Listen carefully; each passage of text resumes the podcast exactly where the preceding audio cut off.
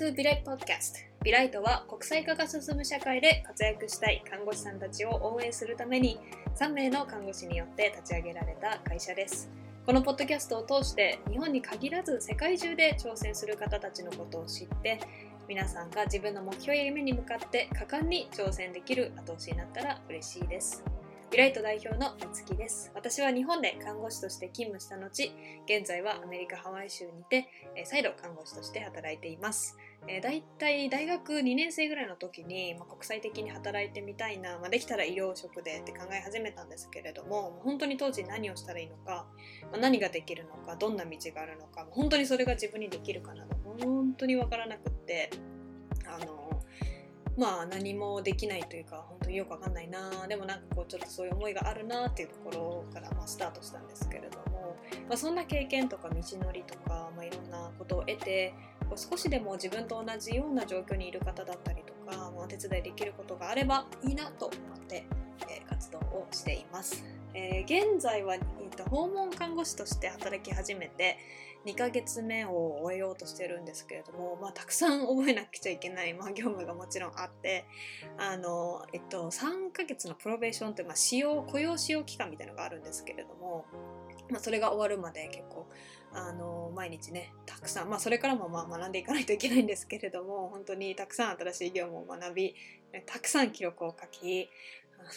あのでもないこうでもないとかあだこうだとかまあ言いながら一人でわたわた過ごしているんですけれども私は日本で訪問看護師をしたことがないので、まあ、どういうふうなシステムなのかわからないんですけれども、まあ、訪問看護ステーションみたいなのが、えっと、一つあって毎日そこには行かなくても行っても行かなくてもまあいいんですね。なので自分の自宅から患者さんのお家に直接、まあ、行って必要であればオフィスに顔を出したりするんですけれどもサポートシステムすごくしっかりしていてあのオフィスで働いてる看護師さんたちもいたりあとこういろんなあの細かいあのなんで業務をこうサポートしてくれるような人あの職種の方もたくさんいたりします基本的にはこうテキストメッセージとか、まあ、電話をする時もあるんですけど基本的にはテキストメッセージをベースで、えそんな職種の方たちと、まあ、やり取りをしながらあの自分のお仕事を進めていっています。あのもし訪問看護ねアメリカの訪問看護興味がある方がいたらぜひあの質問くださったら、えー、嬉しいです、まあ、前の仕事はスキルドナーシングファシリティというところであの働いていたんですけれども、まあ、その時はね1日というあの1日1シフト20名以上の患者さんとかを抱えて、まあ、薬を配薬したりっていったところがメインだったんですけれども、まあ、それに比べるとあの見なくちゃいけない患者さんの数もぐっと減ってもっとじっくりと患者さんとか家族とかケアギバーさんと関われたり自分がこうしてあげたいなっていうところまでこう手が出せたりっていうところがあの実現できるっていうのは本当に訪問看護の楽しさ面白さだなと思っています。はい、ということで私の訪問看護師ジャーニーアップデートだったんですけれども、えー、来月、えー、3月10日ですかねはいつも開催して毎月開催している Facebook コミュニティビライトコミュニティの、えー、交流会を開催するんですが来月はちょっと特別編ということで CGFNS Q&A を、え実施します。えー、これまでねたくさんの方の CJFN 申請っていうのをサポートしてきたんですけれどもまあ学んできたこともたくさんありますし、まあ、ちょっとこうどういう過程になるのかっていうのをもう一度整理したりだとかあとどうやったらね申請をこう早く進めれるのかとか、まあ、トラブルシューティングだとかっていうのを私たちの経験また他の今までのサポートしてあのさせていただいた方たちの経験をもとにしながらえー、皆さんにお伝えできたらいいなと思っていますので参加したい方アーカイブの、ね、動画もご用意しますので希望される方はぜひぜひ公式 LINE より参加したいですと連絡をいただけたら嬉しいです、えー、今月のエピソードではアメリカ看護師ピアサポートコミュニティピアサポートコミュニティ出身で今はニューヨーク州で、えー、性看護師 RN として活躍されているふみこさんに合格体験記含め、えー、そのいろんなところもお話を伺いましたので、どうぞエピソードをお楽しみください。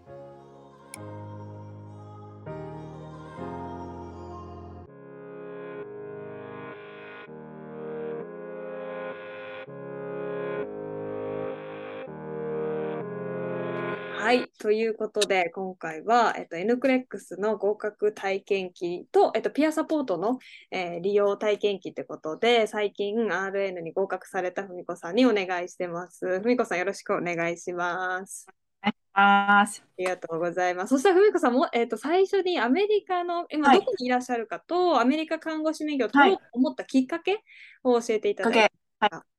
えーっと、私はアメリカの今、ニューヨーク州に住んでいて、えっと、2007年にこちらに引っ越してきたので、もう15年近くこちらにいることになります。で、えっと、アメリカ看護師目指した理由はですね、えっと、まあ、もともと本当は養護教員になりたくって、日本で、えっと、看護師免許を取ったんですけれど、まあ、それを生かすことができないかなと思ったのがきっかけで、えっと、大きな理由は、2019年に主人が大きな病気をしたので、あの、もし何かあった時にちょっと不安だなっていう思いから、本格的に、あの、ちょっとやってみようかなっていう気持ちになって、そこから少しずつ、えっと、勉強を始めてます。ありがとうございます。2019年、旦那さん、今はどどうですか？体調は？今はまあ、落ち着いて安定はしてるので、はい。家族仲良くみんなで。はい。よかったです。ちょっとそれを聞いてはい安心しました。そして、まあ、2019年にそう思い始めて、それで今2023年でしたっけね？22です。はい。はい。うんまあ、その過程で、まあ、うんなんか苦労したこととか、まあ、そこをどうやって乗り越えていったとか、はい。そういうところを教えてほしい。えっと、やっぱり私は、えっと、大学を卒業して看護師免許をその時取って、それからすぐ大学院に行ったんですね。それで、働いた期間が小学校で2年くらい。で、全くクリニカルのことはわからない状態だったのが、ちょっと苦労したところなのと、あと働、卒業してからかなりのブランクがあったので、やっぱり最新じゃない昔の知識のまま、うん。習ったままの武器で戦わなければならないというところがちょっと不安でした。うん。うん、なので、もう最初から本当に最初からゼロからやり直すつもりで始めたときは、本当に一つ一つの項目をもう一回復習してみるっていうところから。おすいません。止まっちゃいましたね。あすいません今帰ってきました。はい。すいません。それでブランクがね、あって、で、あの、まあ、その中で一つ一つ、はい。またやり直していったと思うんですけど、今動いてますかね。今動いてますかね。すいません。ねえ、それすごい、大丈夫です。はい、はい、ありがとうございます。それです。やっぱすごい、あの、皆さんね、やっぱさ、なんか数年ブランクがあっても、うん。あと経験年数があってところで、やっぱりすごいハードルを感じたと思うんですけど、なんかそのハードルをこう乗り越えられたとか、まあ乗り、完全に乗り越えるってことは難しかったと思うんですけど、なんかこうきっかけとか、なんか自分の心の中の変化とか、なんかそういうのはどうでしたか？えっとですね、2019年からちょっとずつ始めて、で、やっぱり最初は1問に30分以上かかったりとか、1日にやるもあの問題数も10問ぐらいだったりしたんですけど、ちょうどいろいろやっていく中にコロナに入って、それで今までは、あの、ジムに行ったりとか、いろんな他の時間に、あの、時間もかけてたんですけど、もうどこにも動くことができなくなって、えっと、そう、あの、勉強するっていう時間がだいぶ増えたんですね。それが一つ大きかったのと、その時にちょうど一緒に働いてた、あの、ドクターが、あの、オンラインの教材を教えてくれて、そのオンラインの教材をやっていくうちに、ちょっとずつ面白くなっていった。あの、一つの項目ごとにまとめて書い、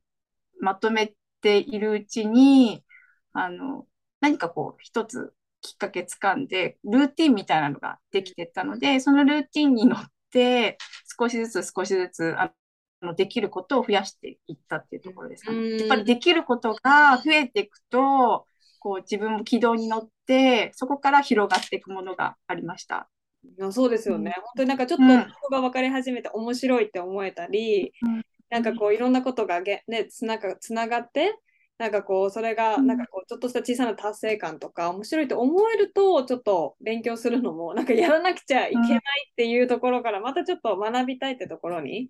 変わっていったりとかしますよね。ふみこさんはあのえっと日系のクリニックで働きながら、はいあの勉強してたと思うんですけど、はい。なんかこうどうしてそこで働こうと思ったのかとか、まあ、そこをうん。働きながら勉強するっていうのがこう、うんいい多分いいいい影響だったと思うんですけど、うん。どういう感じだっ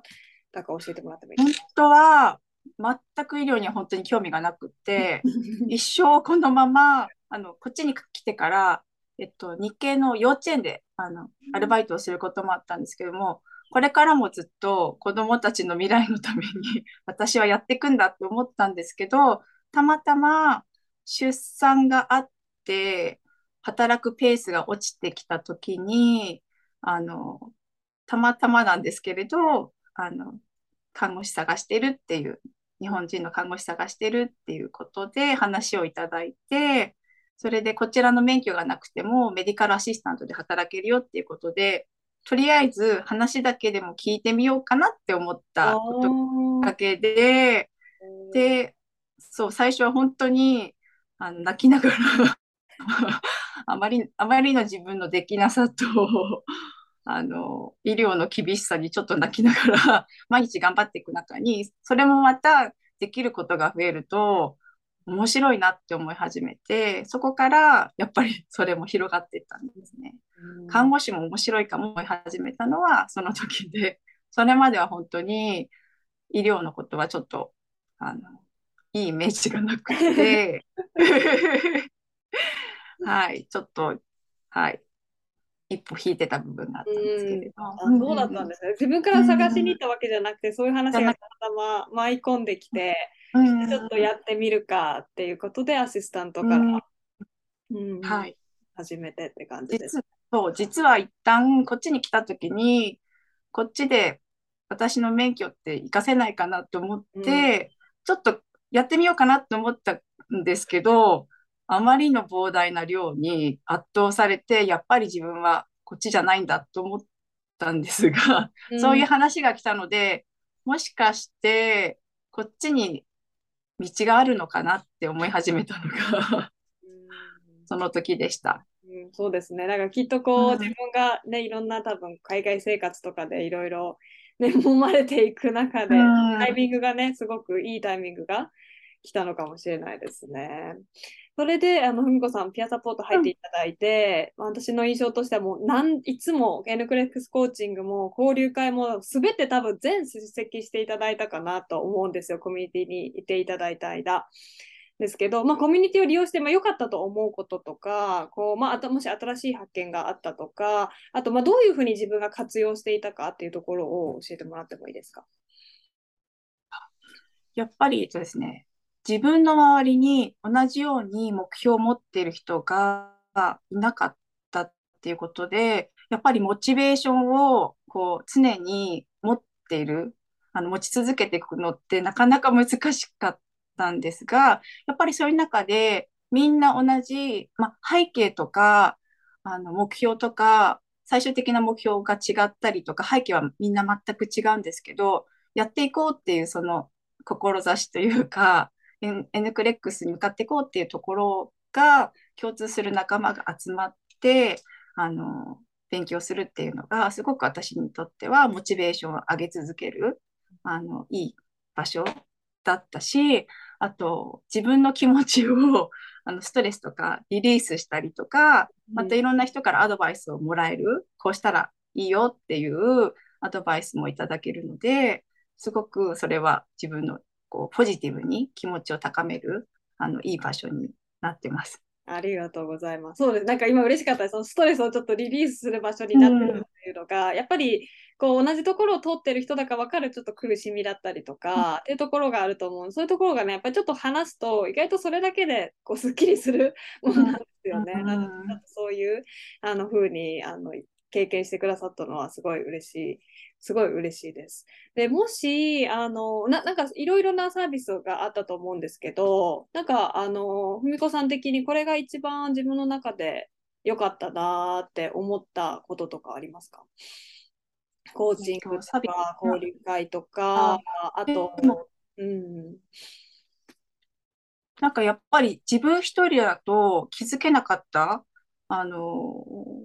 視点から、あの、例えばコーチングなんか、ジュリアさんが、あの、アメリカ人的な視点からいろんなことを教えてくださったのと、アメリカ医療の現状、あの、まさしく現場の情報がこうストレートに入ってくるのは、やっぱり私はこう日系のクリニックで働いているので、あの入院患者とかは見ていませんし、やっぱりアメリカ医療をちょっとずつ分かり始めてきたとはいえ、あの、この前線で あの、看護している様子とかは、ちょっとなかなか見えない部分があったのが、こう、知れたっていうのは、すごく私にはプラスになって、あ、こんなこともあるんだなっていうのが、すごい目から鱗じゃないですけど、本当に新鮮に、そしてストレートにスーッとこう入ってくるのが、すごい面白かったです。ね、そうですよね。なかなか N クレックスのその教科書とか、あの練習問題だけでは、なかなかなあんまり入ってこないですよね。本当にこうこういうことが起こってるのかとか、なんかこう、でもそれがやっぱりね、現場にいてる人から直接話が聞けると、あ、本当にこうなんだなとか、なんかそういうところがもうちょっとこう見えやすくなったりするので、それはこうちょっと結構助けになりますよね。うん、本当自分のあのこういうことをもっと知りたいっていうところに皆さん答えてくださる、あの、わからないことを詳しく、こういうの、こういうところから調べた方がいいよとか、こういうのもあるよっていうのを教えてくださるのはすごく、あの、助かりました。よかったです。勉強は 何を使ってましたか、ふみこさんが主に使ってた私は一番最初に、その時情報が少なくて、サンダーズを手に入れたんですね。で、それをあの、一応、人、サクッと一通りはやったんですけど、もちろんそれだけじゃ足りないっていうのは分かっていて、その時にボードバイタルっていうオンラインの教材を教えてもらって、それと組み合わせて勉強しました。あの、例えばカーディオロジーだったりとか、あの、えっ、ー、と、うんと、呼吸器だったりとか、こう、その分野ごとに、あの、こう、最初から学び直して、最終的には、あの、こう、問題を解き続けるっていう形まで持っていったんですけど、そうですね、ボードバイタルをね、やっぱり使ってる方がなかなか、多分私もふみこさんが初めてだったので、もしね、これ聞いてくださってる方で、あの興味があれば、ぜひぜひチェックしていただきたいなと思います。えー、だと何そうだ、あと、ふみこさんね、多分ちょっと面白いな、多分初めてだと思うんですけど、コミュニティの中から。LPN も取られたと思うんですけど、まあ、なんで LPN を取ろうと思ったかとか、なんかそこら辺をちょっと教えていただいて。えっとですね、ちょうど私の働いているクリニックでドクターもう一人増やすっていう話になって、その時に、あの、やっぱりクリニックだと注射を打てる人がどうしても必要になってきて、そうなるときっと RN は雇えないけれど LPN のレベルだったら雇えるっていうものだったと思うんですね。それで LPN 目指してみないって言われて、えー、でも私 RN やりたいしって言ったらどっちも免許取ってもいいのよって言われて それでとりあえずじゃああのやってみますっていうことであの今の段階よりちょっとでも上に登れるならと思ってあの目指したんですけれどまああの内容はきっとそんなに大きくは変わらない。あのきっとできる範囲はちょっと LPN は狭まるんですけれどあの内容はそんなに変わらないので私は本当に LPN の勉強は RN の勉強してたので本当テスト前の1ヶ月もしなかったとも2週間ぐらいであの逆に LP RN の勉強がこう狭まった感じでだったんですけど、でもそんなに、あの、L、うんと、RN の勉強してるのであれば、そんなに、あの、大変な感じではないのかなって、一つこう、一つの、こう、次を目指していくための一つの階段にになるのかなって思います。テスト形式ってどんな N クレックス RN と同じような感じなんですか ?LPA。もう全く同じでした。うん問題出される問題数と問題かつあ問題数はちょっとどうだったんだろう。うんそうだったんでしょうね。そのコロナでちょっと変わったのそうですよで、ね。そうですよね。そう、多分でも変わらないかもしれない。私は、確かミニマムが85問だと思ったんですけど、75、6問で終わったんですよ。あれあれ？と思って、私もあんまり調べずに受けちゃったそうそうですよね。コロナで減りましたもんね。うん、だから同じ70、ミニマムが75でマックス145かもしれないです。で同じ感じで SATA 問題もある感じですか？サタ問題もありました。うんうんあ、でもね、本当に LPN と、まあ、LPN がね、ちょっともし聞いてくださってる方で、まあ、知らない方がいらっしゃるぜひ調べてほしいんですけど、まあ、日本でいう准看護師みたいな感じなんですけど、あんまり RN とできることは大きく変わらなかったり、また同じようなあの施設にとか、病院によって同じようなポジションで働けたりすると思うんです、いきなりね、例えば RN にちょっとあの怖いとかっていうことであればね、なんかこう、エイドさんとか LPN とか、こう自分ができるところからチャレンジしていくっていうのも、あの全然無駄にならないことだと思うので、それもね、一つ手ですよね。でもし、ちょっと、あの、もし、ふみこさんが、まあ、この過程をやり直すとして、なんか、こう、どう、やり直すとしたらどう改善したかとか、いうところはありますか？えっとですね、うん、結構私は書いて覚えるのが好きで、まとめていろいろカードとかも作ったんですけど、結局見直しませんでした。作ってちょっとななんと満足しなくこう自たみたい分自分のこの、あの頭の中を整理するには書くっていいと思うんですけどでも結局は見直さなかったなと思ってどっちかっていうと何でしょう書くとか問題数をとにかくこなすっていう時期も必要なのかもしれないんですけどやっぱりじっくり内容を自分のものにするっていうのがあのやった数でもないと思うしますしやった長さでもないと思うしどれだけ短時間で集中してその内容を自分でこうあのつかめるかっていうところにフォーカスした方が良かったなっていうふうに。やっぱりいろんなあの方のブログ見てると何時間勉強しましたとか今日1日100もやりましたとか あみんなすごいなと思ってすごい焦ったんですけどでもその時間とか問題数は関係なくってやっぱりそのいかにそそこを自分のない、えー、と内容を覚えていくかうんうん。っていうところがひ必要だったかなって後になってから思いました。うんなるほど、そうですよね。なんか、毎日ね、やっぱり皆さん結構、最終で75問毎日解くとか、100問解くとか、まあ、いろんなね、勉強のスタイルがあると思うんですけど、こう、まあ、あんまり、こう、とらわれすぎず、こう、自分に合った方向で、やっていくっていうのも、あとテキストもね、なんかこれを使わなきゃ合格できないってことはね、ないと思うので、本当に自分に合ったテキストとか勉強方法っていうのを見つけれていけるのがベストかなと思います。うん。そしたら、えっと、こう今の、まあ、ちょっと状況と今後のもしこういうことしたいなってことがあれば今後の展望と今から目指している方とか今まさに取り組んでいる方にこうちょっと励ましの言葉をいただ最後にいただいてもいいですはい、えっと、私は今 LPN で働いてるんですけど、まあ、ゆくゆくはやっぱり RN で挑戦してみたいので、まずは LPN であの力をしっかり蓄えてから、またあの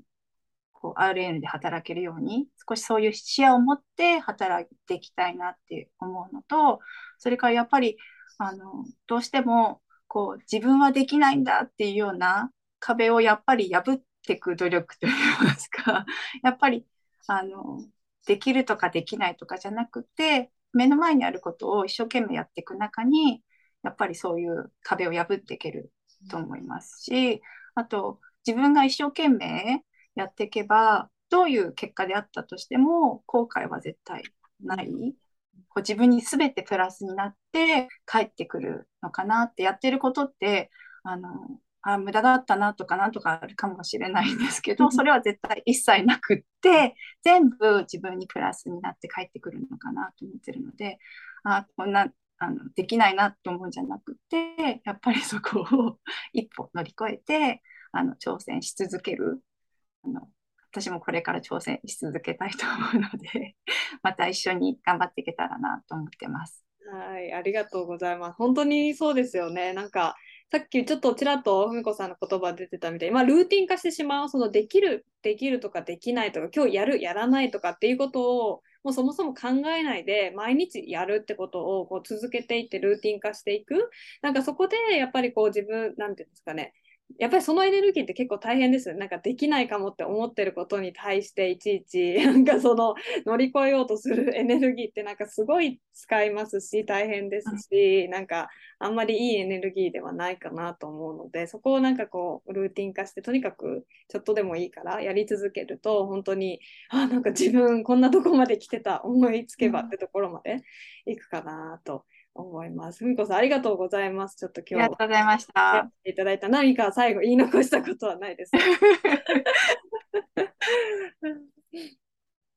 でも本当にあの皆さんのおかげであの、はい、自分一人ではできないこともこうやってあの皆さんで乗り越えていけるなと思ってあの皆さんとの出会いが嬉しく思ってます。ありがとうございます。私も嬉しいです。ありがとうございます。もしね、またこれ見てくださってる方で、ふみこさんに何かこう伝えたいメッセージなどあれば、ちょっとね、残していただいたら、私たちに伝えていただけたらなと思います。ふみこさん、本当におめでとうございます。そしてこれからまたよろしくお願いします。